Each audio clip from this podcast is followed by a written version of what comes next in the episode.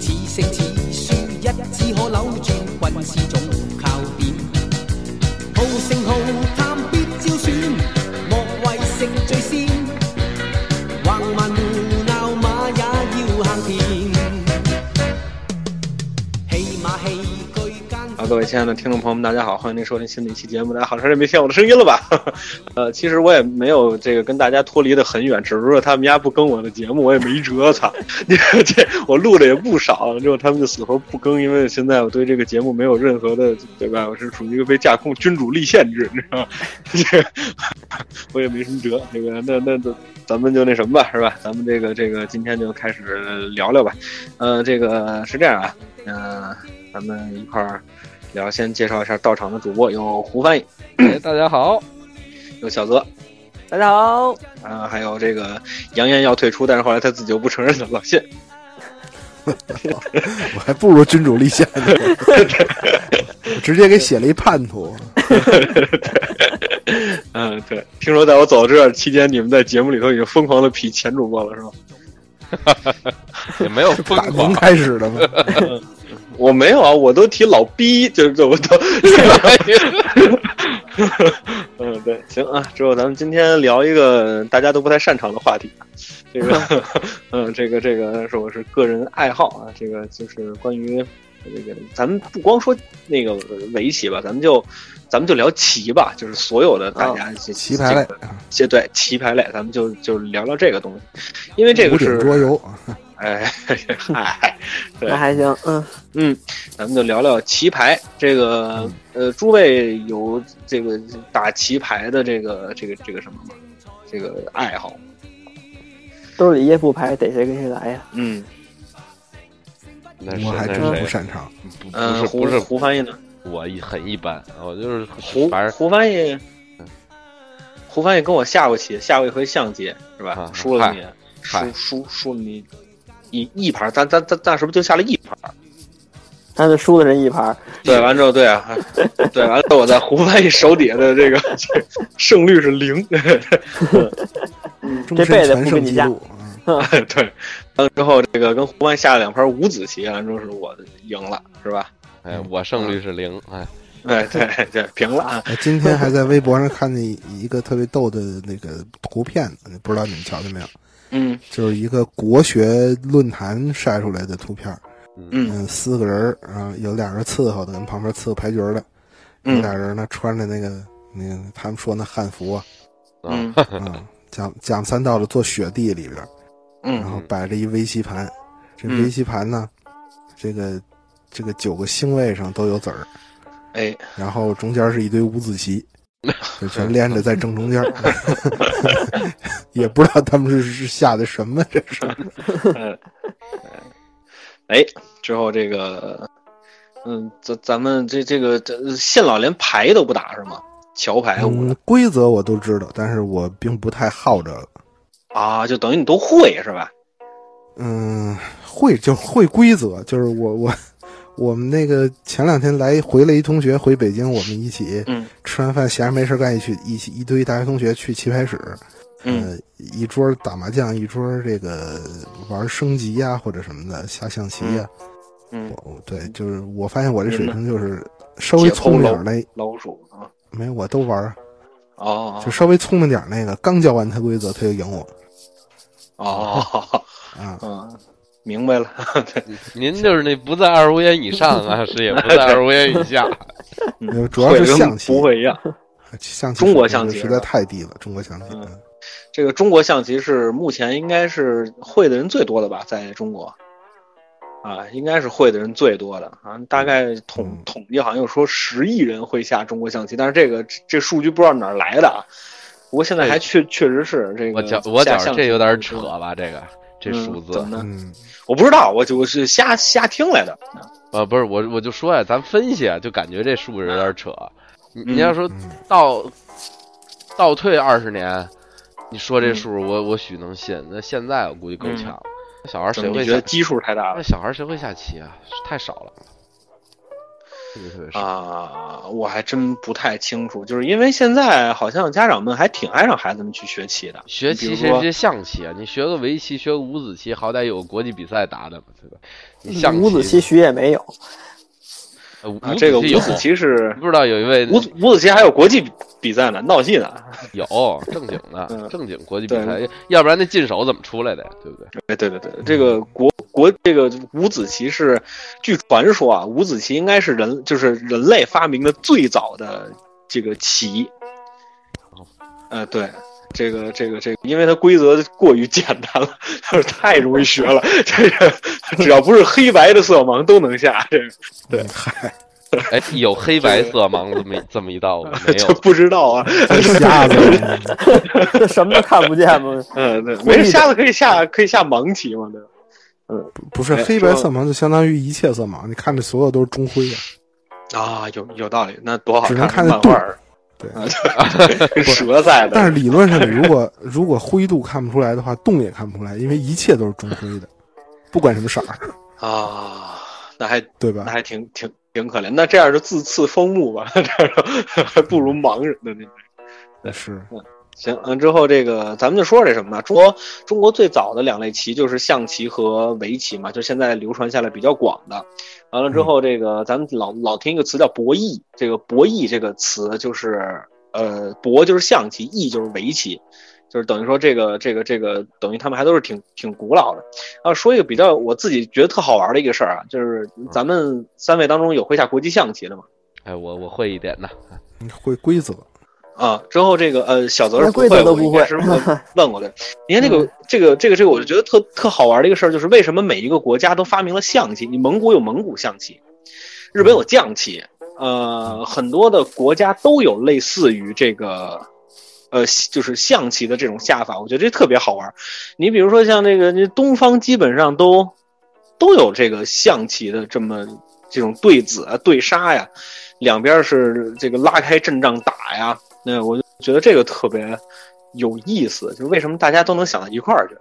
那为什么呢？我打仗我嘛它不知道就啊是源对源于原始战争嘛，它它就是原始那种冷兵器战争时期的一个缩影嘛。但是为什么中国就就能发明出围棋这种东西来呢？但是为什么其他国家的人就发明不出来围棋？但是这个大家都是有象棋，类似于这种规则摆开阵仗那么打的，这个我这这这我还觉得还挺有意意思的。对，而且你看，呃，国际象棋一直都是这个，因为它它的子儿是立体的嘛，对吧？嗯，嗯，那就蒙不古好谈。啊，对，蒙古蒙古象棋也是立体的，就为什么只有中国和和日本，呃，还有韩国象棋，为什么都是平面的？就是为什么没有发展成立体的？这个我也觉得很奇怪雕立没雕都有不不起想想来，雕要呀，对吧？啊！什么雕不起明白啊，了我觉得是。没什么雕啊不起的呀？你这过过去那个棋子儿，对吧？我相信那个富富贵人家纯金的、纯银的都用不起，怎么可能那个这样的他用不起呢？穷人我不觉得好也弄没有啊，没有意义，因为你无论是立体还是二维的，你那个棋都是就是棋盘玩法都是二维的，你一棋子儿雕立体了有什么用啊？但是我觉得这个人应该是，他应该进步啊，你你你知道吧？就是，对啊，你你这个，嗯，好吧，没事儿，这这就是我日常胡思乱想，这个这个这个项那目。哎我觉得没准儿最原始的时候，恰恰没准儿是立体的，而且甚至没准儿都雕成那个车马人儿的这个样儿。甚至我觉得象棋没准儿最早就是用于那种军事策略演，就是演兵沙用。盘是吧？对对对，我觉得真没准儿是这么来的。跟跟哈利波特里头似的，是吧？然后这个都是真人儿上的都是，就嗯跟《三国志》游戏似 的，战棋完之后嘛玩儿，对，完了之后玩儿玩儿玩儿倒退了是吧？我那个我小时候看过一动画片儿，叫之什前都么是象联棋。联联网的嗯相机什么东西，然后就是那个他们手里拿这么一个，就是类似发射器似的，下棋唰，那就是一大象，嘟嘟嘟嘟嘟就跑过去了，就就就这个，还挺游好游看。游戏王是吧？他那是象棋，还挺挺逗 的，嗯，这这个个打仗嗯啊，行吧，那咱们就先诸位都不爱玩儿，那就那那就就别聊了。 那对，那就我聊聊吧。这个咱们就先说说这个围围棋吧。这个围棋还挺好玩的，就是因为它是目前啊人类能够就是就发明的这些棋里面，它是计算量最大的。嗯，因为这个当时在 AlphaGo 出来之前叫人类智商的最后一道防线嘛，因为当时呃这个国际象棋应该是在七几年的时候，呃就是有这个当时还叫苏联嘛，就是苏这个苏苏联就有这个计算机的这个专家发明了这个呃人工智能，然后当时就打败了这个国际象棋大师，之后就等于。这这片阵地就丢了嘛？那能打败国际象棋，打败中国象棋就不叫事儿了，你知道吧？就因为这个国际象棋的计算量比中国象棋的计算量要大很多，因为它规则比这哦个、这个这个这个中国象象棋要繁琐很多，而且它这个子啊之间啊，这个王居易位啊，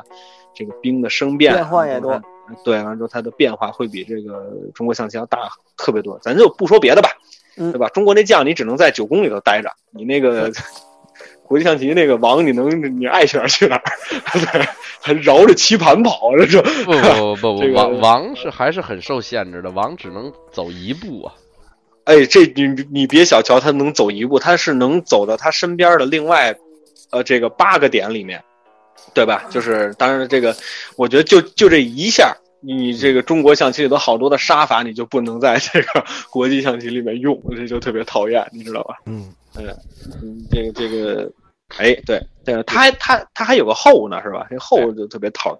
讨人厌，这后真是绕着棋盘跑呀，好像。嗯，后基本上的感觉就是感觉把车和炮捏一起了。嗯，哎，对，聚合炮捏完之后生出来一后，这这基本是这 个意思。嘿，这这就明白了，这就呃，哎对对对对对，嗯，呃，人就知道这后是从哪儿来的了。对，之后这个，哎，那咱们就先说说这个围棋吧。这个围棋啊，最早是中国发发发发明的，这个没错啊，这个最早是中国发明的。我经常说的一句话就是中这个围棋是发展于，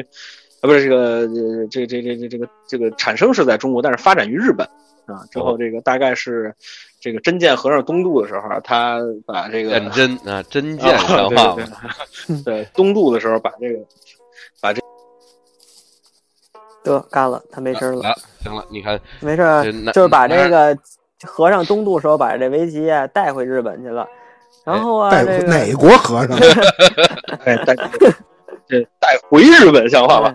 对好，他又听见了，你呃的带到对日本 去了啊啊，，不是你接，着我说能，我就我我我能听见你们说说话，对，完了之后啊说这出个来，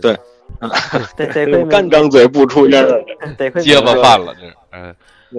他就把这个围棋带到了日本，然后当时这个很受这个日本人民的喜爱。这个我当时我一直在想一个问题啊，就是你看现在咱们这个围棋不是黑白子，对吧？哦嗯而且而且现在这个黑白子车的很圆，我当时就特别想知道古代的围棋是什么样的。我上网搜搜了一下，有一个仿啊，这个咱们当时找到了一个就是出土的那个围棋的一个仿品，嗯就是在网上卖卖的很贵啊，就是大概有要四五千块钱。之后哦一个、对一个十七路的石头的石盘，那这个棋盘，然后那个呃就是因为咱们在唐朝之前用的棋盘都是十七路的，咱们现在用的是十九路的棋盘，咱们现在这个专业的比赛，比如像儿童比赛，可能会用九路棋盘或十三路棋盘，完之后这个正规比赛用的是十九路棋盘，但是在唐朝之前，中国用的都是十七路棋盘。这个十七路的一个刻线的一个石头的一个棋盘之后，那个棋子儿就是仿那个出土的那个棋子儿，那个棋子儿特别逗，你觉得就是古人啊，找这个这个这个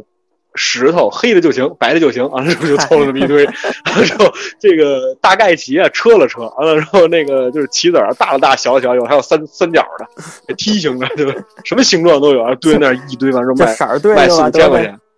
对对对，就卖四五千块钱，不知道丫怎么想的，然后就没买。之后这个对，完之后这个说到这个棋子儿啊，这这就是咱们就是聊了棋子儿这个棋具啊，这个中国这边是用棋盘啊，一般是六公分的刻线棋盘是咱们这边用的最多的，呃，日韩那边用棋墩儿多多一点儿，这个棋墩儿就跟那个小小小炕桌似的啊，完了之后就是嗯摆在那儿下棋，呃，很多日韩的这个比赛都是用棋墩儿，而且他们这个日韩的比赛，你看着特特烟熏，你知道吧？两个棋手真的就是正坐啊，就是按咱们中国这边理解，就是跪着下这棋啊。各位知道这围棋一下一个小时、两个小时的，甚至于说有那个，他说时间再长有十个小时的，完了之后这二位就那么跪着。嗯，说实话，我觉得这个在日本当棋手还是挺惨的。不能走啊，呃，反正我没怎么见他们溜达。走没有走柳儿的，对，完了之后，这个中国这边就是用棋盘嘛，说大家都是坐坐着下，还挺人性化的。对，呃，哦，韩国我见过一张李昌镐的照照片，他们也是盘腿坐在那个棋墩前头下棋的。对，啊，那接着说棋具啊，之后棋具嗯棋子儿这边，中国用的最多的是云子，就是玻璃做的，就是给呃我呃我家里有有一套云云子，待会儿可以给大家照张相吧，完了发在了咱们微信公众号上，朋友们云见子片儿是玻璃做的，对，云子是玻璃的，这个不应该是用云石做的吗？怎么玻璃叫云子儿干嘛呀？嗯，不知道，反正这个不是，它分老云子和新云子，呃你看他又找辙，哎呀啊就是它分， 对，没事，它分老，它分老云子和新云子。新云子就是，呃，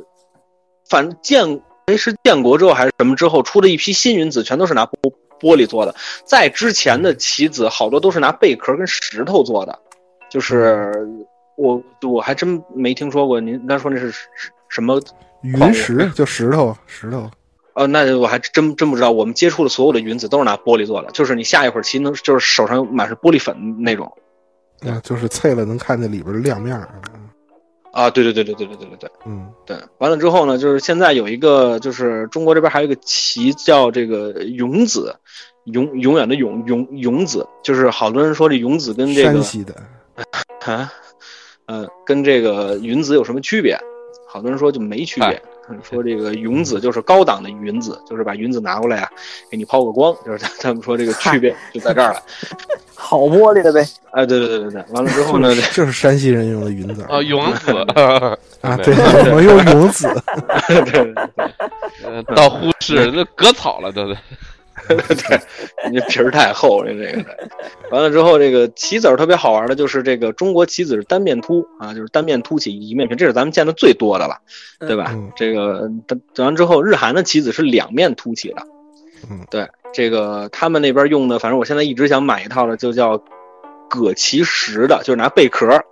完了之后，呃，这个贝壳儿分多厚多厚嘛，然后它就是一点儿一点儿抠来那个，嗯嗯，那个棋，那个棋是分大小号的厚度的，那个最厚的那个葛其实的那个棋子啊，一个呀，白棋就要一百六十块钱人民币。火哦，那是长那么厚的贝壳也不容易。对，完了之后他你你想他要凑凑齐一套，理论上说这个棋子应该是白子是一百，呃八十个，完了之后这个黑子是一百八十一个嘛，你想想凑这么一罐儿，你这对吧？这就二十八，嗯，这就不少了。 对，是豪些啊， 对，嗯，之后这个这个这个，对我那是一直想买一套那个，我过生日的时候你们 看着办啊。嗯嗨之哦后哎，我问我问您一问题啊，您您这说个这个这一罐黑棋就是一百八十一个呀，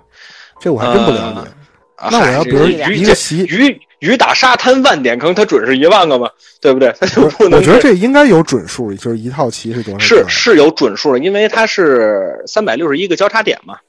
嗯，这个这道黑棋理我跟明白呀。啊但对是啊比如您跟我下，您肯定把我下的，我我我我里还剩五个，您全摆满了，但您没子儿了，啊，就是啊我不可咱俩能棋力不可相差能特摆别满多，呀，不可能摆满，但是摆超过一半儿应该也有可能啊，是会摆超过一半儿啊，对啊，会啊嗯，但是我反正空着黑我黑棋不能挨挨着个儿码吧，我得 有我得有目有眼吧，反正这个一般情况下是没有把这棋罐掏空了的时候，啊，也但也呃是我是没赶上过，反正我是赶上过，就是比如说那种特别。就是鏖战啊，就赤壁鏖嗯兵那种，就是一场鏖战，真的是半壁摆满。我棋罐里头见了底儿了，就可能真还剩那么十几个棋子的时候，我我我见过。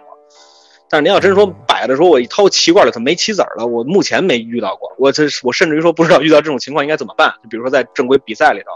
但是我看觉得是一不般不会是棋出罐底儿漏了，再再买 一罐去，嗯，完了之后，这是关于棋具。之后这个规则呢，就咱们，嗯、因为围棋的规则其实还挺简单的，啊，就是主要说一下围棋怎么分输赢吧。这个，嗯，因为它不像这个这个这个这个象棋似的那么有目的性，就是我把你的一个子，比如说杀王或者杀这个帅、杀将，杀你的一个子之后，只要给他，呃，咱们说将死或者说杀死了，他不能动弹了。啊，或者是你再没有动的子儿了，这样的话呢，这个象棋就能判出胜负来了。但是围棋就感觉是黑白一直在对子，就是一直在交替的下，完了之后也不知道嗯下到这差不多了，是吧？这个然后两边突然就不下了，完了之后莫名其妙的一边就赢了，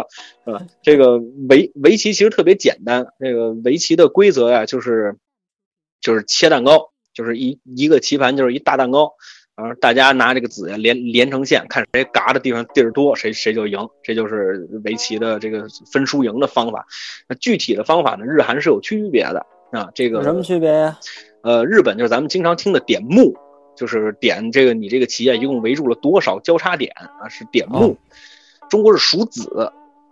嗯，这个在非常小的这个差距上啊，在非常小的差距上，比如说这个黑棋胜了这个四分之一子，这是中国规则里面差距最小的，啊，这个比如说日韩里面这个差了半个目，完了之后这个这个这个，呃在这种小的规则上面会会有，就是这种小的出入上面会有一个问题，就是呃，可能中日的规则在最后的判这个胜负的时候，呃，会有区别。比如说，可能他根据中国规则，可能他就赢了，但是可能根据日韩规则，可能他就输他了。就输了。对他可能会出现这种。完了之后，还有就我这这这个我也一直没弄明白，谁哪位大大神要是呃知道的话，告诉我一下。这个应试杯的数点，我到今天不太理解是什么意思。嗯，什么叫应试杯呀？啊就是一个就是一个比赛啊呀、跟这个世界杯呀、什么的都是。好啊，呃对对对对对对，对这个哦我以应为试是杯人名儿什么的。呃，应试呃是是是应试嘛，就是姓应的这个人嘛。嗯哦，对，这个应试杯，应试杯各位知道吗？听说过，看这个体育新闻呢，是有这个。啊，哎，信老知知道吗？嗯没听说过。哎，我觉得你应该听听说过呀。我觉得我你不这么我不博学不多太才，会下棋，不不，我我棋牌类可差了，我智力不怎么高啊，你知道，玩就啊那玩可您次了，那呃您情商高。嗯，也没有。情 商高，跟着姑娘吃螃蟹去。嗯，对。 哎，嗨，还提这事儿了？那就简简单的说一下这个应试杯吧。这个应试杯也是在这个中国台湾举举办的这个比赛，完了之后，哦他最开始叫应昌期这个老先生啊，这个大富豪啊，创办的这个世界围棋的这个比赛，这个、呃号称啊叫这个这个这个围棋界的奥林匹克，师。哦嗯，那围棋界的奥林匹克，因为它也是四年一届，嚯，对，也是四年一届。之后他，我就目前我不知道是就是不是了。而在我知道应试杯的时候，它是这个这个所有围棋比赛里面，世界比赛里面奖金最高的。多少钱啊？嗯你猜？三块，三哎，不是块真的，呢你正你正经猜，五万块哦钱，那不可能，四十万啊嗯，那哎差不还多。比我想猜的。低好多啊！美金，嚯，啊，那差不多。嗯，那四十万美金。这个比赛现在还在吗？还有还有，那让但是这个应这个应应昌期先生已经去去世了，对，但嗯这个比赛还在办，就是应应试杯还有，对，完之后有这个，当然了，这个这个钱呀、嗯，这个这个这个这个钱不是，呃，都会都会到这个运动员手里的，他不会到个人的这个手手里面的，对。之然后这他又个被这个各层盘剥是吗？ 呃，祈愿肯定会拿拿走一部分的，或者你所属的道场肯肯肯定会拿走一一部分的，可能到你手里大概有一千美金吧，大概现在。哎嚯，那下个什么劲呢？这比姚明还惨啊！这 比中国篮协还黑，啊这对，完了之后，这个二零一六年是最后一届吧？啊，不不不是最最最最最后一届，就是目前举办到的。完了之后，这些应试杯是咱们中国棋手唐维星拿到的这个冠军。啊，哦之后他这是在个中日韩轮流办吗？还是都是在台湾呢？全球啊，不定也是那个有主办权这么回事。哦，你说这不这个主办啊？主办是在台湾办，我我我还以为你说选手是从哪儿啊办的不，不是不是，嗨，日常生活里没那么多坎儿，行不行？这这么文雅的话题，我掉什么坎儿了？我 对，这我说这选手从哪儿办，我所以我回答一全球的， 没有没对，有，哎我是是就是问你，是的，呃我就是说哪儿长 血。您早这么 就嗯听懂了 吗？这，对，这是是是在台是在台湾办，哦，完之后这个这个应试杯还是还是挺来劲的，然嗨后，这个嗯，还有这个什么三国围棋赛，啊什么春兰杯舞的，啊我我一直以为最高水没平的比赛是这个中日韩邀请赛之类的。啊、嗯，这个呃，你怎么看水平啊？你要说团体战的话，那可能是擂擂台赛的这个是水水准会高一点吧。就是对于比如什么对国际积分的影响什么的，嗯，可能会有吧，因为我是更关注于棋局，所以我对于好多这个比赛一般不是特别的来劲。最近好像哎，呃，比完了，我不知道这期节目更的时候会不会比完，好像还没比完呢。就是中日韩的这个三三国的这个擂台赛现在正在下，哦，哦，对，嗯，咱们您多聊说点这人苏吧。星河啊，嗯，啊， 呃，这您看个老母啊什么的，您都介绍介绍啊。咱们说说这个几个国家里面比较比较牛逼的人吧，行吧？嗯这个中国中国那就不不不得不提这个聂帅是吧？聂卫 平聂荣臻，嗯嗨，啊， 没没，您说您说啊，不行，我还得连耳机。你们说话声音太小了，你们这个我拿这个还是我手机功放声音太太太小了，我觉得你们特讨厌。您这手我机们有怎么问这么题？讨厌呢是你我这们玩意儿讨厌，还是您不行啊？这 是，哎，哎，太讨厌了，可还行。哎，我连上耳机，我好好跟你们聊聊。嗯，行，那您说说聂小倩，你这小嗯倩像话。咱说聂荣臻，哎，对，嗯对呃说说聂帅，聂帅是这个北京人啊，这个嗯、呃大家可能对聂帅的形象稍微有点儿，是吧？大家可能都见过，呃，牙呲着，头发永远不洗，橄榄毡似的，这个中国的奇圣啊，嗯这个这个这个聂聂帅啊，特别好玩，他们家是官二代。哦，这个对，完了之后你琢磨琢磨，他们家要怂了的话，他他他十岁的时候跟陈毅元帅下过棋，嚯，嗯嗯，之后这个呃陈陈陈毅元帅是这个这个中国棋院里面，呃，供在里面的唯一一个不是职业棋手的人吧。这个这个围棋比比赛当时是陈毅元帅主抓，嗯之后呢，这个聂帅呢比较可惜，就是他他开始的时候是在北京棋社，完了之后这个一直是在业余组里面非常有名气的一个小棋手，但是他参加了一次全国比赛，参加一次全国比赛之后呢，就出了一个问题，就是文革了。对，哦就赶上了一个特殊时期，完了之后嗯他等们于旗下的啊，你看看，完了之后最后影响在多大？嗯，之后他在这个嗯北北京吧，他当时在在在在北京完了之后，围围棋还被列为四旧了，哦，等于也没棋下了。嗯，嗯，对，等于也没我棋下了。但是聂帅很聪明啊，他能靠下棋吃饭。 当当当时他好像他父母被打成黑帮了，完了之后他就他他就去呃跟人下下棋，能赢点饭吃。这个不刚是才他跟我四旧了，他怎么能下呢？就是偷着下呗。比如说这个谁要是有棋下，咱们就上谁家；谁要输了棋，就请我吃顿饭什么的，就类似于那样的。嚯，嗯 完了之后，这个聂聂帅在他自传里面提到过这么一个事儿，还挺有意思的。这个他当时啊想就是饿呀，他那会儿还正长身体呢，在这个文文文文革的时候，他当时特别想去他他在当他上小学的时候，他已经拿过一届围棋的冠军了。最后是他的老师啊，把那个奖杯给他们的学校，就放在荣誉室了。当时等于他就不上学了嘛。完了之后，他当时特别饿，他想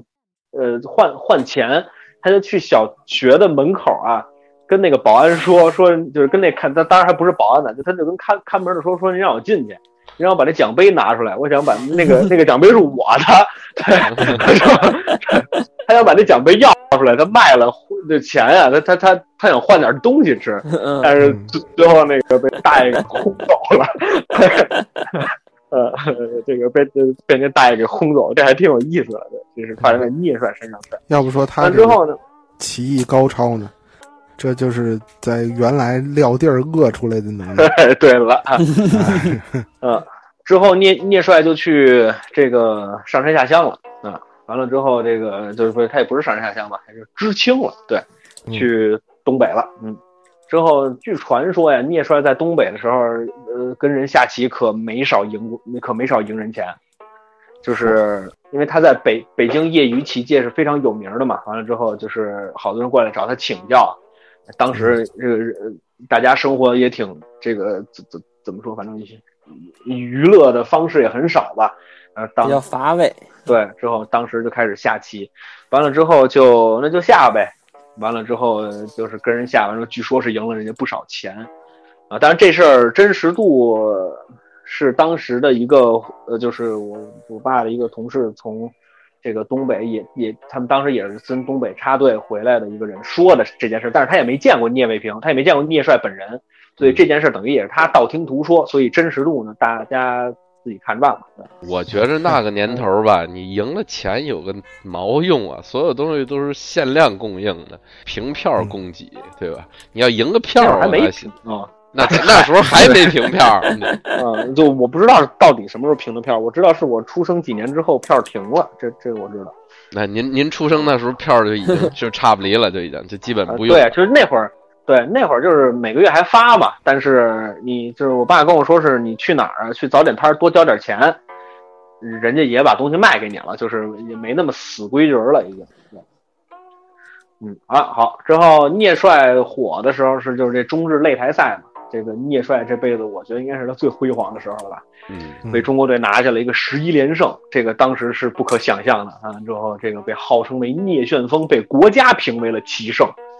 嚯，对他，对之后这个这个，但是啊，说实话，聂帅他就火了那么四五年的时间，而且那个四五年的时间，他没有在国际上取得什么特别好的名次。呃，嗯当然值得一提的是，他是第一届应试杯的亚军，冠军是冠军叫曹勋炫。啊、说曹勋炫，韩国人是吧？军炫，呃呃，对，呃，韩韩韩国人，这个说曹勋炫您可能不知道，他他有一徒弟鼎鼎的大名，曹 云金，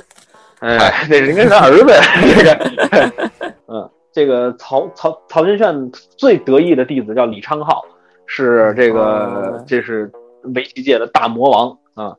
嗯，之后这个林一宁，哎哎，哎，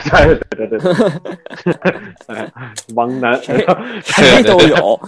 刘刘刘国梁，哎 曹勋炫是不是现在已经不下了？呃，已经不下了，老人家岁数很大了。呃，前一段时间跟聂聂帅还摆了一盘呢，这嗯个中日韩三国元老战，这个非常有意思。当年这嗯我这个呃叱咤风云的人全都叫了回来，完之后下了这么一盘棋之后，让大家还都挺激动挺的，开对。心的，嗯嗯，嗯，对我在完这了个之后嗯大学、什么高中，偶尔看电视这个围棋转播的时候，这个曹勋炫还是正正在下棋的时候。嗯，这个灵活的燕子嘛，他下棋很灵动。嗯之后这个对他就是嗯李三他老在那儿动，对， 干扰对手的， 对，哎，分对散对手的眼神呐，真是啊，对，哎，说说说这事儿还真有一个差不多的事儿，就是这个林海峰，林海峰当时是征战，应该是我没记错是应应试杯，他跟一个日本棋手下棋，我现在有点不太记得那个日本棋手叫什么了。嗯，他们俩下下棋的时候，这个等于这个林林海峰赢了嘛？这个林海峰赢赢了之后，这个这个日本棋手啊，就是写了一封信，那个意思啊，就是说我没输，啊、我我 为什 么呢？对我我我我没输，我那个是什么？我我因为什么？我有个小原因。完之后 他说呢，您说您这原因是什么？是林海峰这扇子声音太响了，它干扰了我的思考。哦，就是林海峰手里攥一扇子嘛，他跟那玩儿，呱唧呱唧呱唧呱唧呱唧，完了之后那个嗯对，完了之后这个日本棋手就说你是你干扰了我，其实我应该是能能赢你的。 对对你哎反正下棋满带边拖的，你这没法弄。 对，对对对，幺二三二二三，哐哐，对，你这谁受得了是不是？这个应该当时提出来，这当时提出来，裁判可以制止。啊，他他当时就没说嘛。那你赖谁呢？嗯，说说说的就是，反正大家就觉得，反正我吧，我个人觉得，咱别大家了，呃，不带圣人立言了。这个我自己觉得这样的方式挺没品的，说实话，输了就是输，嗯输了嘛，山山后练鞭，四年之后接着来嘛，对吧？就是你也带扇子呀，对你带裤管啊， 对对对，他他，那那不不用林海峰说，裁判过来就制止了。 除了他一人，所有选手全输了。对，先把自个儿扎聋了。哎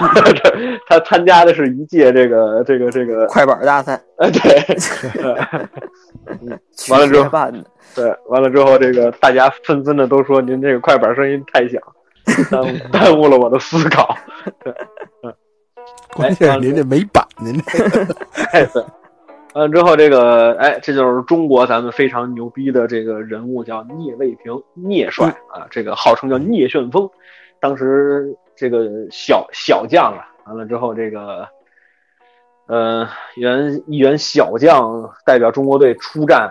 拎着刀就直接杀到日本的主将台了。这个怎么过的安检呢？呃， 对，完了之后，这个这个这个这个，嗯，等于当时还是挺振奋人心的嘛。这八十年代、嗯七十年代的中日擂台赛，完了之后，这个跟谁下大的家呢？都觉得很很牛逼，也有很多呀，像大竹英雄啊，呃，小小林光一啊，完了之后，这个这个这有个，山智力呀、当时是吧？哎，对对对对，对工藤新一啊，对，都都都是有。对，完了之后，这个跟跟这些棋棋手，完了，大家现在如果要是有兴趣的话，可以下一个易客围棋，这是一个 A P P，啊、不是广告啊嗯，这个易客围棋里面，呃，有有几乎几乎所有的谱，几乎所有围棋的棋谱里面都有，对，嗯嗯，对，几乎所有的围棋棋谱都都有当时中日擂台赛的谱，大家要是有兴趣可以看看，还还挺好玩的。啊嗯，因为在阿尔法 Go 出来之前，大家下棋还都挺规矩的。嗨，嗯，对，嗯，完了之后，呃哎，这就是聂帅。完之后，咱们再提一个日本强国日本吧。嗯，这个日本强国日本，对，这呃围围棋强国日本，呃，咱们现在下的这个围棋啊，是叫现代围棋。这个现代围棋是由日本发发明的，就是咱们现在最熟悉的黑先白后，呃，贴木啊，这些都是日本发明的这个规则。呃中国最早的这个棋棋谱啊，是白先黑后。这个我有幸的见过中国的这个古谱，就是就是下这个棋的人都都死了的那种古谱，就是白先黑后那、那种。呃，我不知道是不是规则跟现在不大一样，反正我不太看得懂。就是那个棋呀、你觉得就感觉是像俩十岁孩子下的棋，就是你下你的，我下我的，中间谁也不挨着谁。对，谁也不爱谁。完了之后，这个等于下的就很很奇怪，对。完了之后，这个这个还是、呃挺逗的，对。完了之后，咱们这个日本，咱们提谁呢？咱们提一个中国人吧，他叫吴清源，这个大家应该都知道啊吧？哎，嗯，世界第一人吧，这不是算是吧？得这么说，是吧？呃，呃，不好说吧。反正你要让我说，就是对围棋做贡献做的最大的，应该就是吴清源先生。嗯，老先生一共活了一百岁，整整一百岁，在一四年的时候去世的。哎，他当时跟就是比较震惊世界的事儿，是他跟这个木谷实一起发明了新布局之后，这个和本因坊秀哉的一场十番棋吧，对，一场比赛里面下出了这个三三星千元的布局，这个都是老人家当年 这个震惊日本棋坛的事儿。但是现在很多人会质疑先生的人品问题，怎么为什说么呢？呀？因为他在就是打下棋人骂不是他在日日本侵华期间的时候吧，他好像是加入了日本国籍，哦，对，啊，完了之后咱们就说说这位老这跟这老跟先人生吧品有什么关系呢？这啊，嗨，这这个不咱们不是有好多小朋友一提日本就很激动嘛？完了 之后，对啊，之后应该就应该在那之前加入吴京很小就加入日本国籍了，好像十几岁可能就加他入退过日本国籍。国籍，他前后三次加入了日本国籍，哇，哦这还有个反复性。三这还有个反三吃， 哎，对，但是但是但是具体的反复是什么我还不太知道。哦，，对，就是这个，对，咱们就说这什么吧。这个吴清源是最开始是中国人，听这名儿就能听出来。最后这个，呃，他他当时呢是十几岁的时候吧，就是他他的父亲特别喜欢下下棋，完了之后就是吴清源从小体弱多病。哎，你看这个所有的这个主人公啊，从小都体弱多病，我就觉得这挺有意思的。你看这个，哎谁包括我这知个道这踢球谁玩这个 呀？霍霍元甲，这这这都是从小体弱多病，但是我也不知道为什么吴先生就没练洪拳去，这这特别奇怪。然后就呃，这个吴先生也体弱多病，就从小下棋。完了之后呢，他当时呃十岁的时候吧，这个父亲就去世了。父亲去世了之后，等于家里的经济来源就断了。当时吴清源先生说怎么办呢？听段祺瑞这个府上说招门招棋客，完了之后呢，他就他就去了。当然，你知道这个很多呀，陪这个段祺瑞下棋的人是故意让着这个这个这个这个军阀，因为能坑出更多的钱来嘛。但是当年吴清源只有十岁，他就过去傻不愣登的给给给段爷切了一个这个，呃，就就就就是一下就嗯等于就是，但是给了他一百一百五十块大洋。对哦，当时啊，赢了段祺瑞之后，给了一百五十块大洋。据说啊，这个钱还一直在给，但是后来好像是因为段祺瑞倒台了吧，还是因为什么？这个等于这个经济来源又没有了。嗯之后，这个吴清源就一直在寻觅呃这个挣钱的办法，但是他除了下棋，他又什么都不会。但是最后，他非常机缘巧合的一个机会，跟一个日本商人下下下了一盘棋。之后，这个日本商人就说这个哥们儿太牛逼了。完了之后，呃，赖月现做吧，就觉得哇、这这孩子太牛逼了，我一定要给他接到日本去。当时日本的一个商人说，说只要他他来，只要只要吴清源先生肯到日本来，他一切的生活全都我管。而且据说当时日本天皇都发话了，只要吴清源来日本，我以个人名义担保他的生命安全。我这为什么呀？这这就这么想要他？嗯，不知道为什么，反正当时好像是他，哎，他是十四岁还是十六岁，具具体年龄有点记不清楚了。他跟着赖月宪作一起反正啊，对，他就跟赖月宪作一起就去了日本了。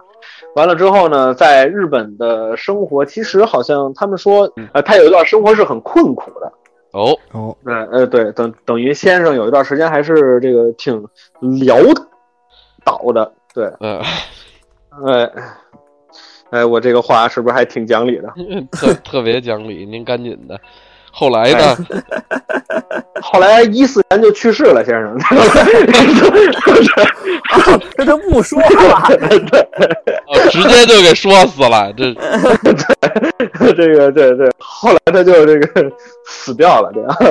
完完了之后呢，这个啊，这个这个这个，他在日本之后啊，他到日本之后就是一直在这个这个这个在跟别人下棋嘛。完了之后，他就是想尽快的在日本他能够站住脚。完了之后呢，这个日本的这个棋院还挺重视他的。完了之后就是等于，呃，给给吴清源来过来定等级，就是定你的段位嘛，就是你看你能到一个什么样的这个等级。完了之后，这个当当时来的像什么本因坊秀哉呀、赖月宪作呀，完了之后还有谁？还有谁？岩本勋，完了就大概其就当时能数得上的吧，反正还挺牛逼的。完了之后过来就是跟他一起这个下棋，完了之后最后下完之后是给吴先生，如果我没记错的话，应该是定的三段，就是围棋三三段。他最高是几段呀？九段他吗？这个嗯，九段九他段这九个嗯，九九段。现在中国的业余段位最高是八段。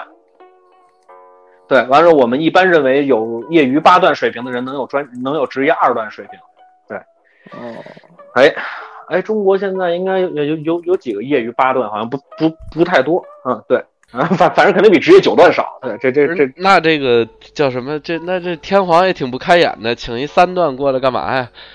不，他他他他牛逼啊！这这我这，嗯，哎，这么一说都明 白了。对，完了之后，这个其实当时吴清源在定段的时候，他只他只输给了木木谷实，他他他只输给了木谷实，其他的他全打赢了。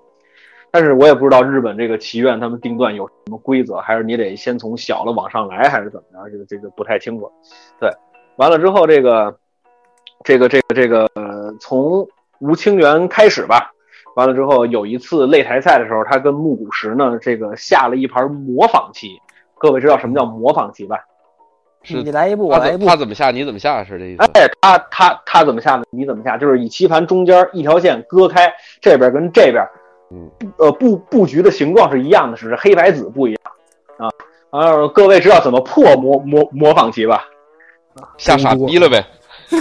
啊不，这冲桌的，拿 拿扇子干扰他。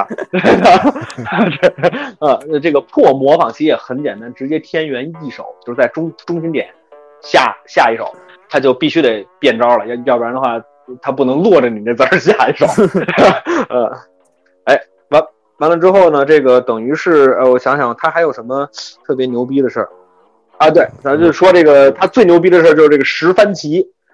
这个十番棋就是日本，就是说就是咱就是说下十盘棋嘛，嗯对吧？完了之后，这个那怎他么分输赢啊，五比五咋办？嗯，五比五下下下第六盘，谁谁拿到六谁赢啊？这你怎么了？那直接下十一盘或者九盘，不它更呃经济你吗？其实说，哎呀，他不是这个好听啊嘛？你 呃，说说实话，我也不太懂为什么要这样。 对啊，完了之后，这个这个这个吴清源是在十这个哎，他是在十番棋还是在本因坊啊？就他跟本因坊秀哉的那盘棋，就是现在大大家认为的这个神之布局，就是这个三三星天元这个布局完了之后，当时好像是直接给本因坊秀哉吓吐了血了。这不直接周桌子骑着都是。对这个，呃，因为这是仿门围棋里面特别不允许的这个下法。对，就是第一手点三三呀，或者点到星上啊，好像都不太。第一手点天元就更更更别想了，反 正吴清源过去。您给我，您给我们观众解释解释什么叫三三，什么叫星啊？这个咱们听众也嗯可能有点听不那明白。稍稍等一下，什么您声音啊那您那边怎么了？打起来了是怎么？不，不不是我这边的事儿，我这我边说应该小小小泽那儿是吧？我天，我也这不知道怎么这是挺很安大静的嗯很大的背景，是吧我听是不是我这儿？巨我我这儿我这儿，不是我这我儿嗯们我们楼我们楼底下学生们不知道怎么了，疯了。嗯，听说你专门黑社会吗？哎呦，看看什么看看看看，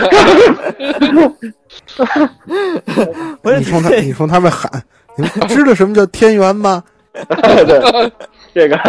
我连这柳个大家絮都知道，这这对，我大家我把我把窗户关一下啊，哎，行啊关注按照他们我学听不见了。完之后，我接着说啊，这个围棋盘，大家把围围棋盘拿过来之后，十九路的围棋盘上面有九个小黑点儿，那个九个小黑点儿都叫星位哦啊哦，九个小黑点儿都叫星位。之后呢，在嗯中间的那个星位叫天元，天元的意思就是最高点，就是最高的地方啊哦，就是呃对，那我们可以把围棋盘想象成立体的，就是是一座山。不完可了在之后呢山这顶个扎营是吧？就是哎，对对对对对对对对，应该靠山近水，扎打营，应该这样。哎对对，嗯哎，对我刚才唱的是靠山进水，这扎大营，可能怕大家没听那个清楚啊。之后这个，呃，先站边角，就先在地上打打打仗，中盘往天元发展，到最最后的时候，大家各自收兵霸霸占，这是围棋的一个顺序。呃，三三三三这个地方呢，是在围棋盘上我们认为是手脚是最坚实的一个点。啊，它就是因为大家想想一下那个坐标嘛，就是它因为它是十九条纵横交错的这个线嘛，嗯，三三就是竖着数一二三，横着数一二三的那个点，那个点就叫三三。这个点呢，一般情况下是掏脚的时候才会下，就是圈实地的时候才会下，就是比如两边打得很激烈的时候，突然点你的三三，就是我要掏你的脚。一般在布局的时候不点三三的原因呢，呃，其实呃，就是因为呃那个围棋没有什么对错啊，就是围棋尤尤其在布局的时候，呃，没有什么对错，除了第一手点天元对于人的是一种不尊重之外，啊，这个围棋你怎么下都行。之后第一手点点三三好的地方是在哪儿呢？是在于你啊，呃，守这个脚会守得很坚实。啊，你能这个把这脚守得很死，但是不太好的地方就是你容易被对手压制住，比如对手下在星位上了，然后之后可能你最后只保住了一个角，但是外面这一圈被对手给占了，这样就不太好。所以第一手下三三的人其实不太多，但是阿尔法狗出来之后就无无所谓了。嗨 最后这个呃就是三三，呃星位，这是两个在访门围棋不太会出现的布局的两手下法，但是吴清源下出来了，最后一步点在了天元上，等于在棋盘上面是从这一个对角线三颗黑子把这棋盘给割开了。对，这是一个特别牛逼的布局，就是当时直接给本因坊秀哉给吓傻了，就是我操，这他妈什么情况？完了之后，这个当时日本有一个规则叫打挂，就是段位高的人比段位低的人在下棋的时候，你可以说打挂，你只要一喊打挂，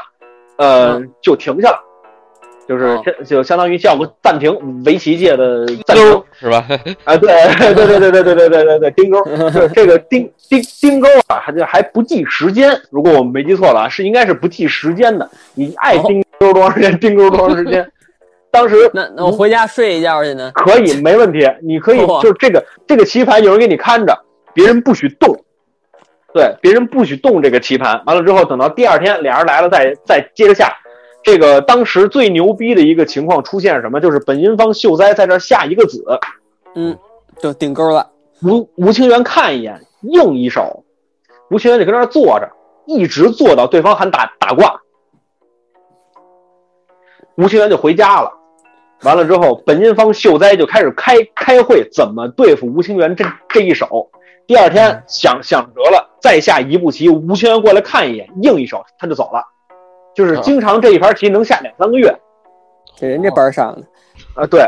完了之后这个就是，即来便了就一手。哎，即便是这样，能赢吴清源的人很少很少，就是几乎是处在一个天下无敌的状态。当然，最后吴清源好像是提出了这个新的规则，就是取消了打，取消了打挂。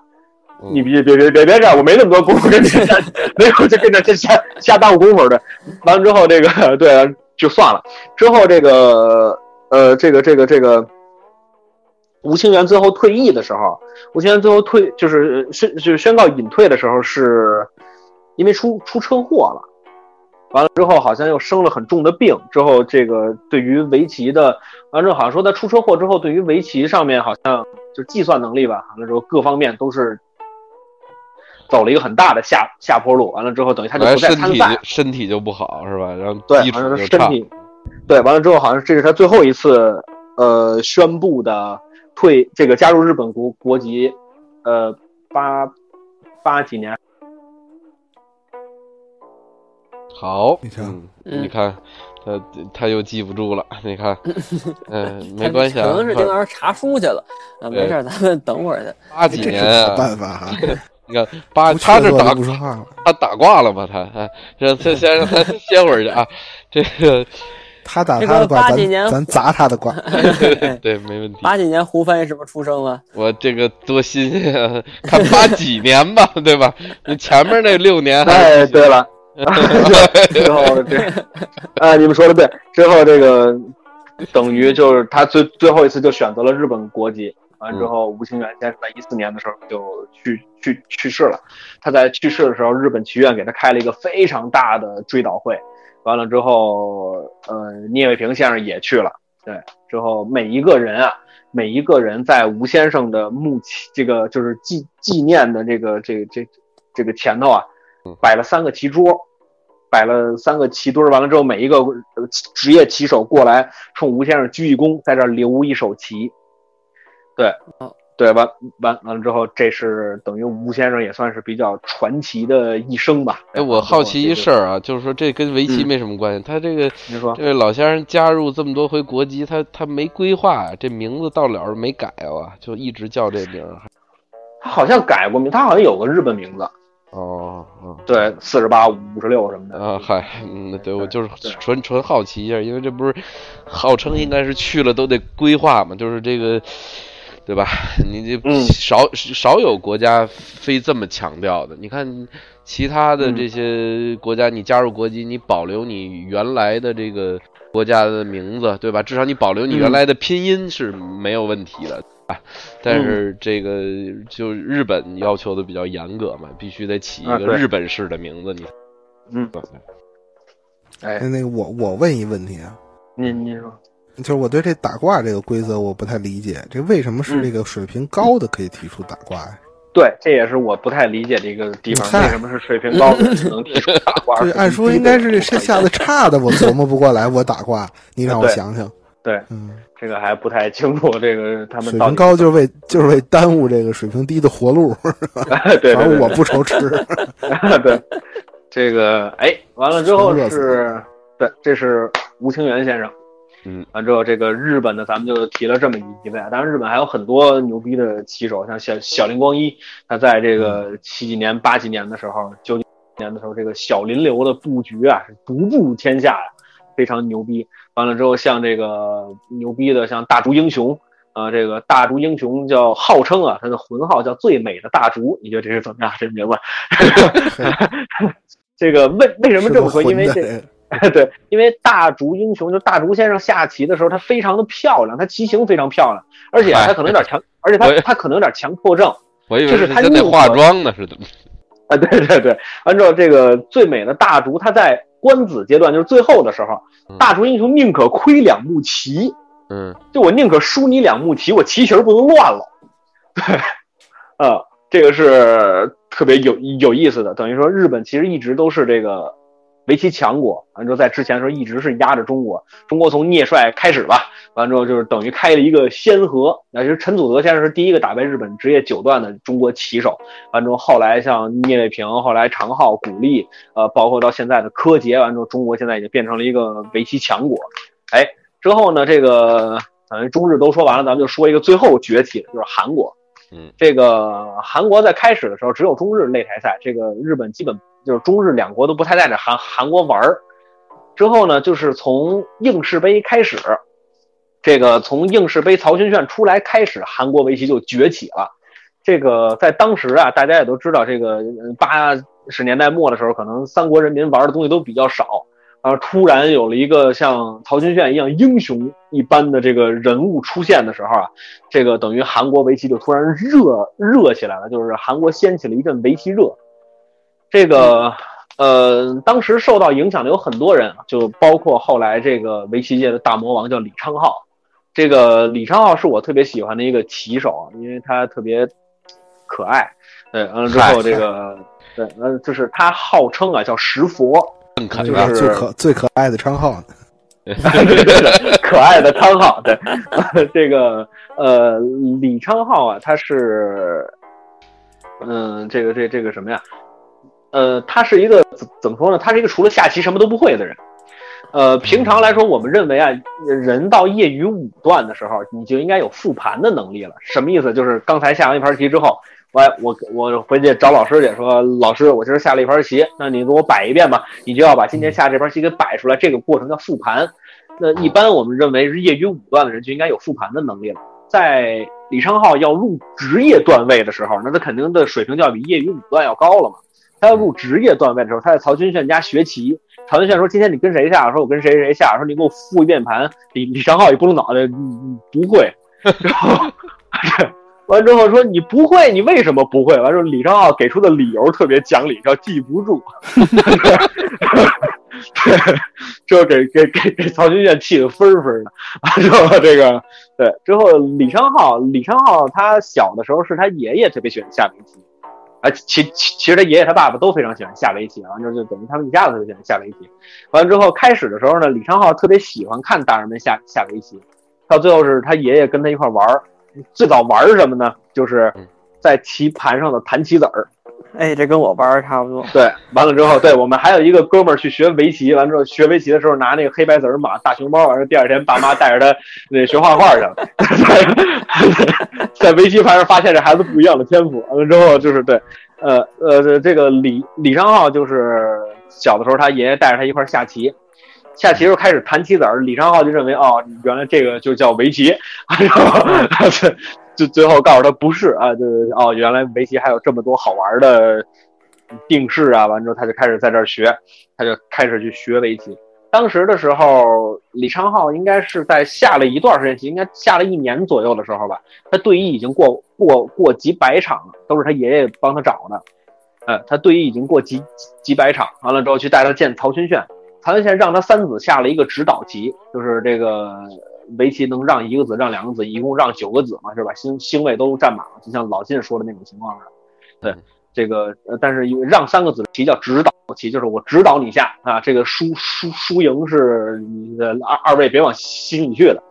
对啊之后呢，大象棋让办事儿，它一样。呃，对对对对对对对，让车让车马炮啊、之后还还能再说一个轶事，还挺好玩的。之后这个呃，李昌镐就等于让三个子嘛，呃，这个这不是曹军炫让李昌镐三个子嘛，嗯，完之后第一盘是曹军炫应该是赢了两个半目吧，应应该是对，应该是赢了二目半。过了一个月之后，曹军炫让三子，李昌镐赢了。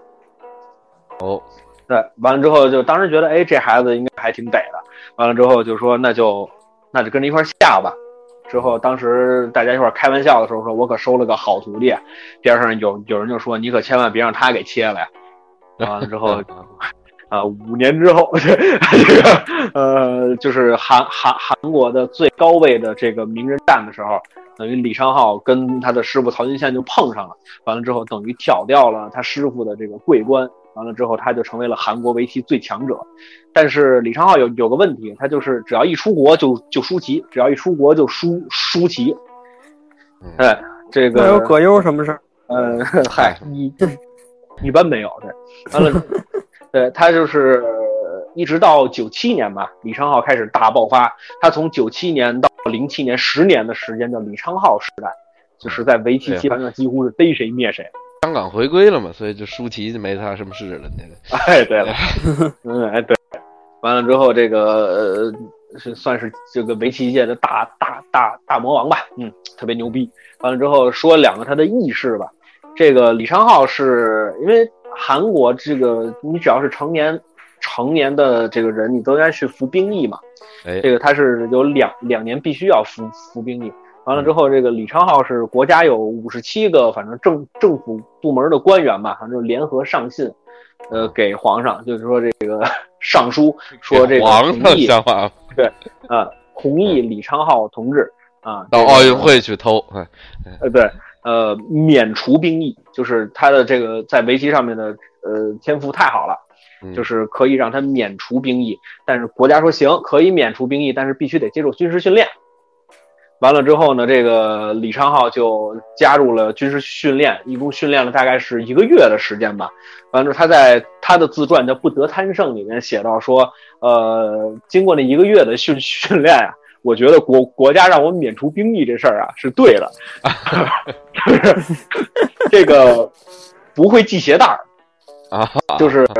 对不会系鞋带儿。完了之后都大家都出操了，就都已经开始在外头跑了。李李昌镐一人还跟鞋带儿较劲呢。完了之后教教教官进来说你你你怎么不出去嗯？他跟这教官说说教官我不会系系鞋带儿嗯。而教，然后给给给教官气的，开始拿枪就给突突了，你知道吧？完了之后就过来帮他系鞋这带儿样能会说韩国话，都属于是奇 迹了。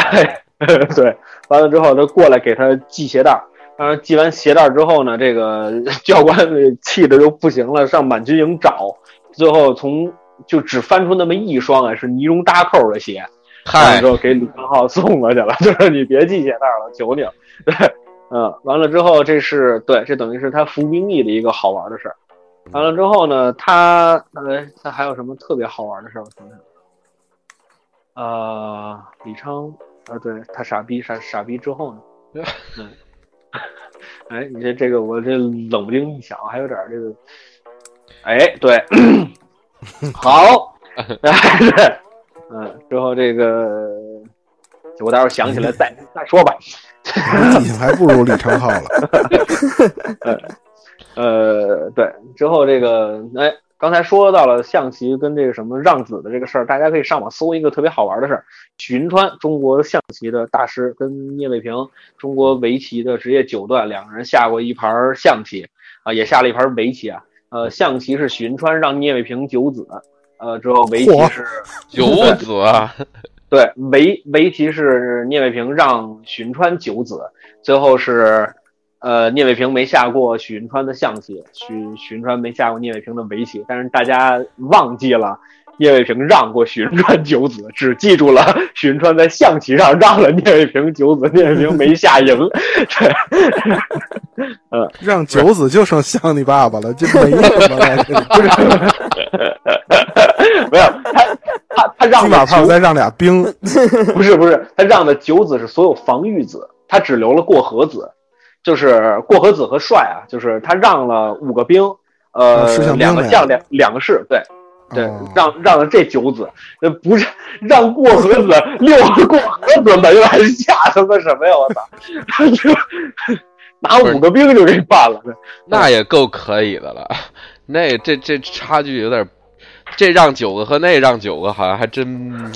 不是一个不是一个档次，总觉哎着。我觉得五个兵没了，像车马什么的还更方便了呢，你觉得吗？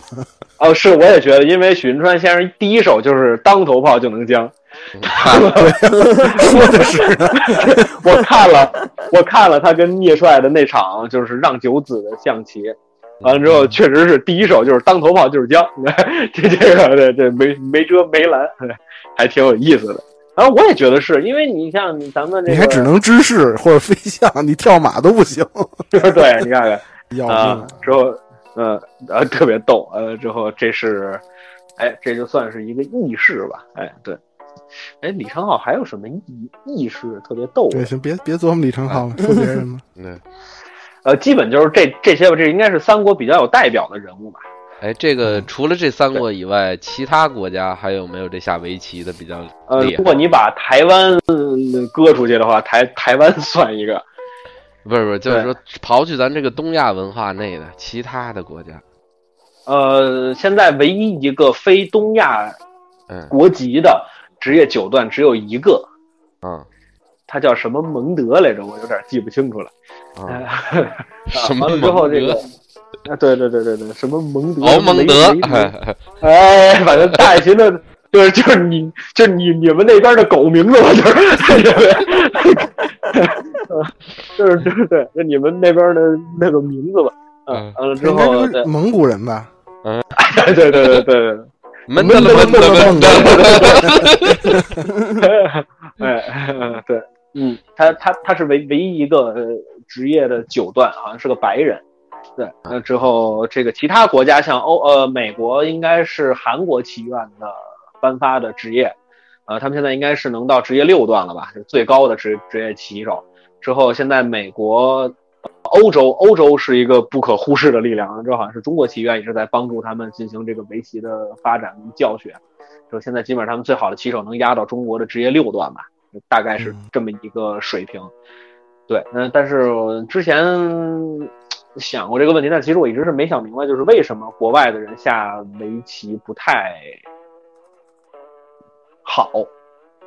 为什么白白人下这个棋不太好？之前还想过是是不还是没有文化积淀吧？就是你像像说咱们这学个棋什么的，反正基本上你是，呃，平时自己家里头可能下个象棋啊什么的，然后稍微说学个棋，基本上就是学个围棋了吧？你个国外，你基本上嗯是国际象棋啊，或者是国际跳棋啊，对吧？然后这个啊国际跳棋还有比赛呢？呃，就是那个跟那个国际象棋棋盘一样，然后只不过那子儿都是圆的，两排也是那么摆两排，那就然后对着跳啊到不是底不下是是。蹦是吧？对对对对对，啊啊也也 我觉闷得得这了个闷这得个了，对，嗨， 我觉得像什么围棋啊，包括戏曲啊这种，就是凡是这种必须下右攻，而且那个对于初学者十分枯燥无味的事情，仿佛就只有东亚国家能干得出来。就是嗯他能逼着孩子小时候，你你不下我抽你，就，哎而且直到你这个明白了他怎么回事儿的时候，你你又自由了，你也明白该下了。嗯，之后这个呃，说一个比较有意思的事儿，就可能就是跟二位说的跟文化有很大关系吧。你看，像东亚这边儿下围棋呢，是以基本功为主，就是比较注重死活定式这种东西。但是阿尔法狗出来之后就无所谓了。之后这个呃呃，这个这个这个呃，还有就是像。呃，美国吧，就是欧洲那边的白人，他们以感觉为主，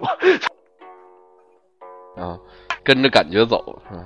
嗯，行，丁主播又跟着感觉走丢走去了了， 对，那慢慢走去吧啊。这个下棋我这就知东道西，这个嗯太讨厌了，这嗯，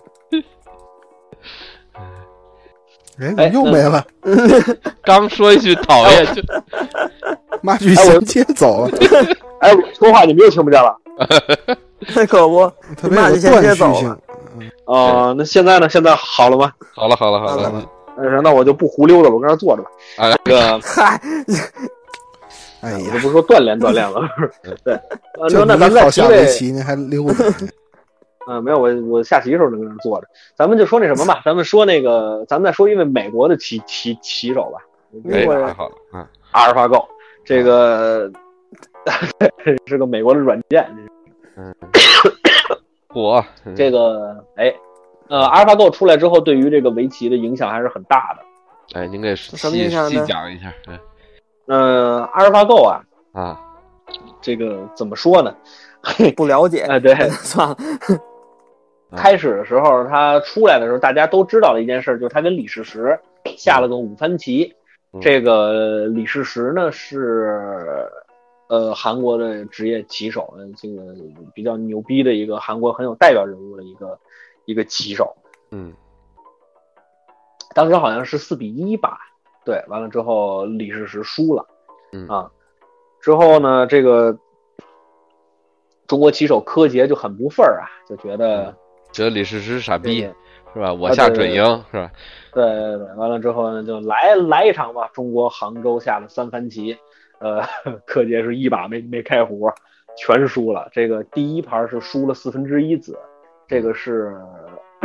就刚才说了嘛，这是围棋最小的差差距了，就在中国这个规则下，这是最小的差距了。呃，但是第二盘跟第三盘直接就是中盘投子认输了。哦，呃，对，就是这个等于输的还挺多的。我看了他们那个棋，这个阿尔法狗还是很凶悍的，呃，就是等于嗯，他经常会下到这个大家意想不到的地方。啊、完了之后，这个尤其在布局的时候，比如像什么点三三呀，就是这种情况在阿尔法狗会经常出现，而且阿尔法狗还比较喜欢走中国流，这是这个围棋的一个开局啊，就是嗯那么一个形状。完了之后，这个对，嗯，完完了之后就是等于说，呃，阿尔法 Go 出来之后，很多的人就是开始对于围棋的定式有了一个新的、重新的一个审视，就是淘汰掉了很多定式。嗯对，就觉得那些定式现在已经没有用了，就是呃，AlphaGo 会会呃会有更好的算法。完了之后，大大家就是，而且现在国外的还有这个数据，比如说咱们说的一个边角定式，完了之后，AlphaGo 会给你算出来说，是就是如果你按照这个定式下的话，是白占优一点还是黑占优一点？对，嗯哦完了之后就是等于就是把围棋数据化了，这个还挺牛逼的。啊，完了之后，现在有很多的这个老的棋手啊，在看现在的比赛做一些解说的时候，嗯他他跟们不就会上思路了。呃，对他们经常会说一句话，说现在的棋啊看不懂了，看看看不懂了。然后之后现在在下围棋的人里面，经常会有一句话叫“狗招儿”，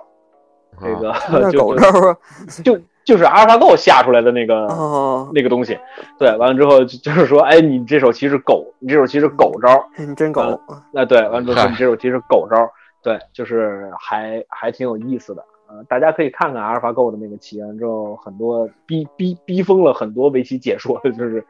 呃不太看得懂他为什么要下在这儿，但但但是最后他就是能赢棋。呃，对，完了之后等于人类的最后一道防防线也被攻破了嘛，然后也就呃这样了也就哎也，就这样了。这很可惜，就是咱们现在节目里的这前主播了，已经这没办法讨论这问题。其实我自我我我个人感觉就是好像这个围棋其实应该是更只是计算量大。这实嗯际上是更好算了，我总觉得，因为你想那一个点上，要么没子儿，要么黑子儿，要么白子儿，对吧？它实际上就就跟这个计算机的这一和零的这个这种最最基础的这种东西是是是很很贴合对，但的。但它其实计算量太大了。对啊，它有三百六十一个阶乘呢。啊，是计算量太大，可是你现在也就是无法估量那个这种超级电脑的这种速度啊，对吧？就是、嗯，这就，但它毕竟比比象棋、国际象棋什么的运算量明显大很多。呃，大大了不止一倍。说说实在的，这个呃，当然了，这个也不是说你围棋下下的好，你象棋下就好，不是也有许仁川跟聂卫平 让犊子也赢不了的事儿。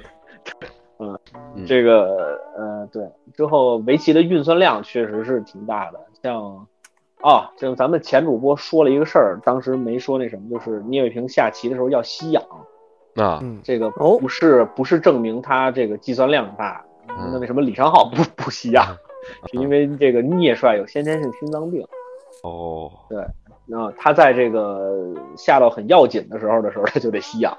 就是因为他他承受不住了，夕阳过去了，他就会一直吸氧。嗯，这个不是说，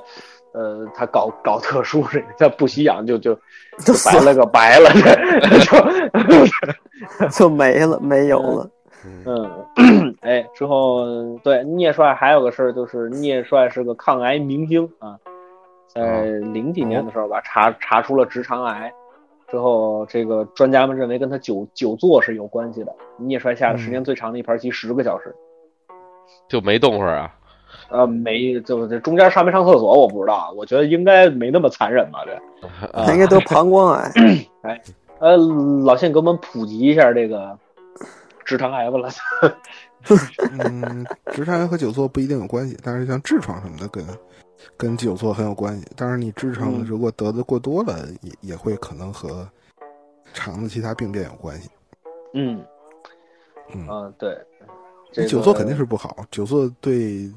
整个下盘都不好，肯定的。那天天躺着呢？ 嗯， 躺着对哪儿都不好，我觉得你要天天躺着， 嗯，就都都不太好，反正我现在的状态就每天躺着。你就我就跟你说，小泽，你就等着吧啊！你这个岁数的时候，我们都跟你那个身材没什么太大区别，你知道吧？就也也躺着不胖，哎真的，嗯，对，嗯，对，跟这躺着关系也不太大。对，就是，他躺那功夫，咱都吃去了。呃， 小泽应该现在还有吃宵夜的习惯了吧？我太有了，就躺着躺着累了，吃点呗，饿了，对，躺都躺累了，主要正长身体呢。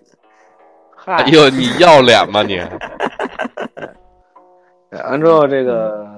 可以，嗯大家就是反正今天分分享这么点儿都是小小故事，嗯完之后再说一个可能大家会相对感兴趣一点的问题吧，就是围棋怎么算下完？嗯哎，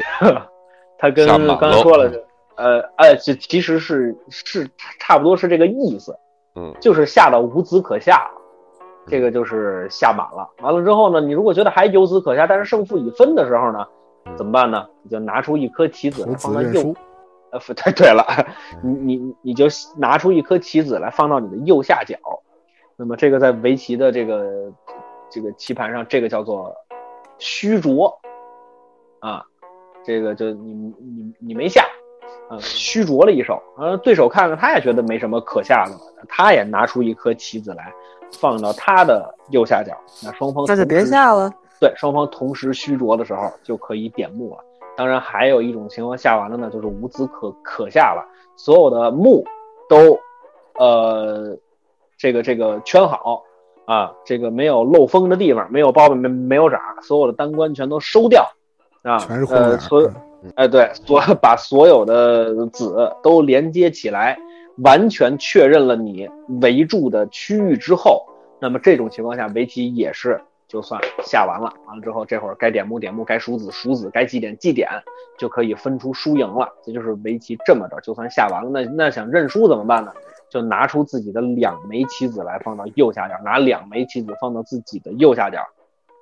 视作投子认输。围棋在对战的时候不能说话，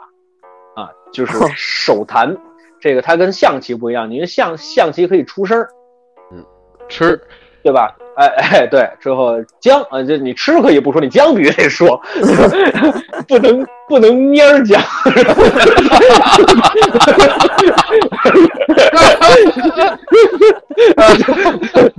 哎，对真是嗯国际象棋也不能蔫儿僵，也得 也国得际也象棋切，对国际象棋也得喊个 cheers 吧，对吧？这个得音差不多不行吧，checkmate，啊上听了什么啊的，对，嗯，都得啊都对对得对说对。上上听了剩三张什么的，你都得说。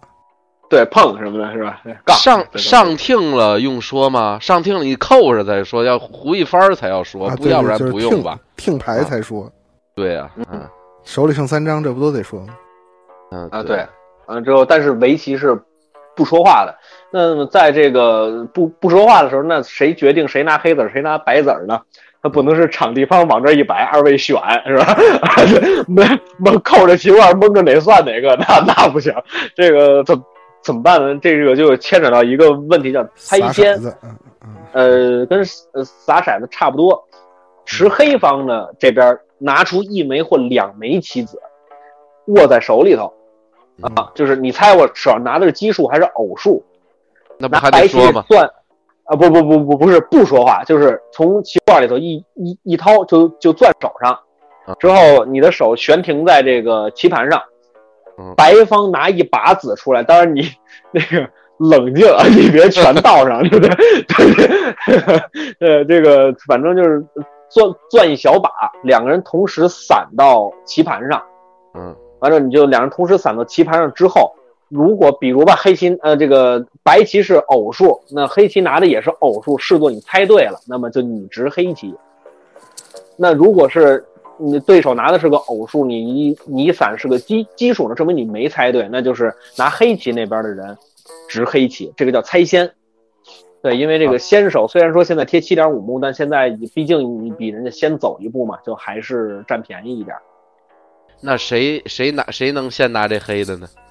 啊，一般是高段位的跟低低段位的，就是高段位的让低段位的猜，哦对，这一般好是像这样的。还是就这围棋这个有点那什么，就欺负老实人呗，就是是吧？呃，反正你要老老老这么说，是有点那个 劲劲头儿对。但是其实职业选手之间，只要你入职业段位，你职业五段之后吧，呃，嗯也也也也不一定。反正你只要入了职业段位之后，大家的差距不一定有那么大。你比如说，呃，我们认为业余段位之间必须得是差三个子的，呃，这个差距。比如你业余一段跟业余二段之间应该差三个子，就是业余二段让你三个子的时候，两个人应该能下个平手。嗯，啊，对，但是呢，职业里头没有这个规矩，你职业初段恨不能跟这个职业呃七八段的人下棋的时候可以一子不让。对，就是等于只要你过了职业段位之后，大家的这个水平啊，这个差距还没有那么大。啊那定这个等于就是是个等级积分儿呗，其实就差不多是这个。呃，对，基本上是这个意思。但是好像很多的，据我所知，但是我不知道这个对不对啊。嗯很多的国国家的职业九段都是因为你参加了个什么比赛，给国家争了个什么荣誉，完之后直接祈愿授予你职业九段。哦，对哦，就是你就不不用来回来去考考考试啊什么的，打段反段位正赛像啊。像我我记得我小时候还看体育新闻的时候，鼓励长期是七段的那时候。啊，你还没看王王源儿的那 万年七段，这那个呃，这个王源儿老师多说一句啊，他特别有意思，爱好围棋的朋友可以上网上找到他的这个呃围棋入门的一些视频，当然也有他官子啊、手筋的一些这个教学的视频。呃嗯，这个可以看看王源儿老师虽然是万年七段吧， 但是啊，他现在也升成八段了，但是好像现在王老师已经退休了。这嗨个王王源老师虽然在围棋上的造诣啊，他没有这个像其他的很多九九九段似的那么高，嗯那水水平跟九段可能没有办法比，嗯他也没拿到过什么特别大的奖项，这个赛事的奖奖奖项。但是王源老师对于围棋的推广是功不可没的。哦，这就是围棋界的王长宝先生了。哎，差差不多是这意思。他是好像是之前中国国家就是呃这个青少年国家队的这个教练，对嗯他的围棋的讲座还是很棒的。对，就听听听完之后啊，听完他的讲座之后，真的是可以往上走了，就是他能帮你理清很多的思路，就一看是在教教学上下了心了。对，当时很多的这个国际的大赛啊，都是王源老师解说的，也等于是一个非常了不起的棋手。对，他是算是个围棋的推推广者吧。对，哎，这个我厉害我好奇一个问题啊，就是说嗯这个，呃，这个，按说这个脑力劳呃这这种脑力比拼的这种竞技项目，呃，对嗯年龄上的这个影响不会那么大，但是是不是就是说，它还是有一个黄金时期吧？是 不是？也很大，就是黄金时期大概是三十五吧，你就是你从十八到三十五吧，就这一个阶段，你再往后就不行了。你现在让聂大帅出来跟柯洁下一场，那聂大帅直接就吸氧去了。对， 就就就就本本来也得吸氧啊，那个聂帅好像自己说吧，他现在下棋只能凭感觉了，就是你真的让他计算，他已经计算不了了，他就是凭自己加入美国籍了。对对对对对，就是凭自己的一些大局观呀、自己的经验，在下这个棋了。对，现在很多棋手都是，像前一段时间我看易课新更新的几个谱，完了之后有好多，呃，下就是这些老一伐的，像曹勋炫呀、大厨英雄啊，他们又重新出来跟一些年轻的棋手下棋，输的都可惨了，就就就是都是基本上都是中盘投子认输了。太对老，这个人家上年纪了。那李昌镐也也不行了，李昌镐四十多五十了吧？对，也不行了。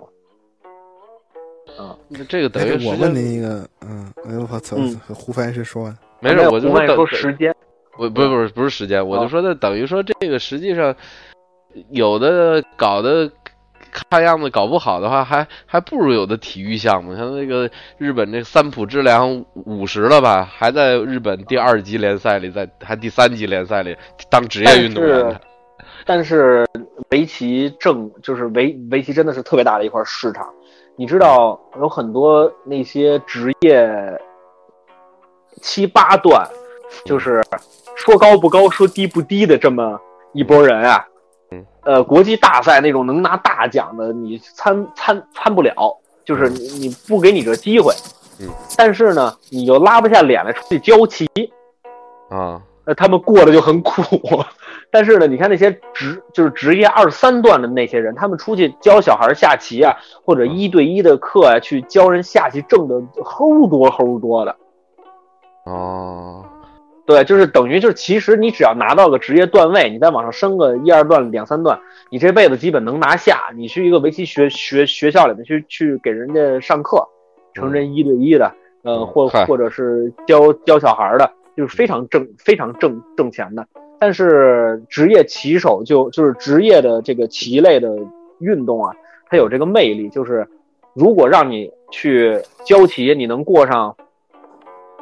就是衣食无忧的生活，嗯能让你生活很富富富足。嗯呃，或者你选择一个你去打职业比赛，但是你只能将将满足温饱，但是很多的职业棋手还是去愿意比赛的，就他们还是不是很愿意去教教人下棋的。这还有还有个竞技的这么个精神哈、嗯呃，他们只要是有，他们只要有有有机会，他们一定是愿意去去去去下比赛的。啊哎，老秦刚才老你谢是什么问题？哎我想问一个这个不不挨着的问题啊，嗯，这个就是这个，你看这个小说里经常说这个中国有古古代的四大古谱，嗯，这个这个我不知道真有没有啊？我不知道，我这个我真我真不知道，我只是见过几就是几盘儿这个这个古古古谱的棋，不是，就是传说中名气特大那几个到底有没有啊？我这还真真真真不太比知道。如说这个向向问天跟黑白子说的这个王志在烂柯山遇仙的棋局啊，什么刘仲甫骊山遇仙的棋局啊，这呕血谱啊，这个你要真的是金庸写的许，不是真的吧？这些不是金庸编的，这是这这肯定就是早有传说。那你不能这么说，你就五木遗书就没有啊，嗯，对吧？岳武穆就没写过遗书啊。嗨，啊，对啊，好，这么那个咱们这个时间也觉得有点长了，是、啊咱们可咱以这传聊了一啊半小时了吧？嗯你对，不是让我们奔着一个小时八说分钟，嗯，非常可以了，可以和和大刀阔斧的把您那些呃那个剪掉了哈。嚯，反正又不是我剪你的愿，完之后最后， 哎，李昌镐那是什么事儿来着？我怎么真想不起来了？哎呀，甭想了，你这这 这，你也你也到岁数了呗？真的是什么人？哎，特别逗的一事儿。你先打卦，想起来你再录，我再给你剪进去。 好吧，打卦。嗯就那今天节目时间差不多了，那咱们今天聊了一期，呃，就是等等于就是我主主说神侃了一期，这个棋类，那肯肯定是有说的不到或者不对的地方。反正要是大家这个有这个呃围围棋的高高手，多做自我批评吧，大家不哎那什么。象棋的名家，哪个非洲部落的酋长。 呃，这个我要是哪说错了，您可以在我们微信公众号里面提出来啊。我的微信公众号叫做“朋友的闲篇”儿啊，欢迎大家来关注。之后收听方式有这么几种：蜻蜓 FM、荔枝 FM，还有 iOS 的播客。在搜索功能里面搜索“闲篇”儿，就可以直接收听节目。呃，刚才互动交流的方式说了，就是在微信公众号里面搜索“朋友的闲篇”，你就能收到像小哲呀、学鼎老师啊、胡翻译啊他们的推送。好，那今天节目差不多就到这儿了。那感谢我我我自己，下期再见。 他都没说话。回见。 哎，我们可净帮你圆了你。别挨骂了。看你往哪来走，我策马跑圈游，寂寞三十六，我心中最有数。你表面不认输啊，心里暗自叫后悔，走错了一步。哦吼，不服，再来一句嘛。我叫你缺衣服不我叫你心服口服，我叫你打电话就做，哈哈哈， 不要生闷气，发脾气。说起，也行。凡事不要计较轻轻事，做人的根本。只是老祖宗传的秘籍。啊啊！来下象棋，修身养性；下象棋，谦虚做人；下象棋，友谊敌，比赛第二嘛。来下象棋，古老传统文明的游戏。俗话说得好，行家一出手，就是有没有哦。好啰嗦，走噻！看你往哪来走，我策马跑全有。计谋三十六，我心中最有数。你表面不认输啊，心里暗自叫苦后悔。走错了一步，哦吼，不服，再来一局嘛。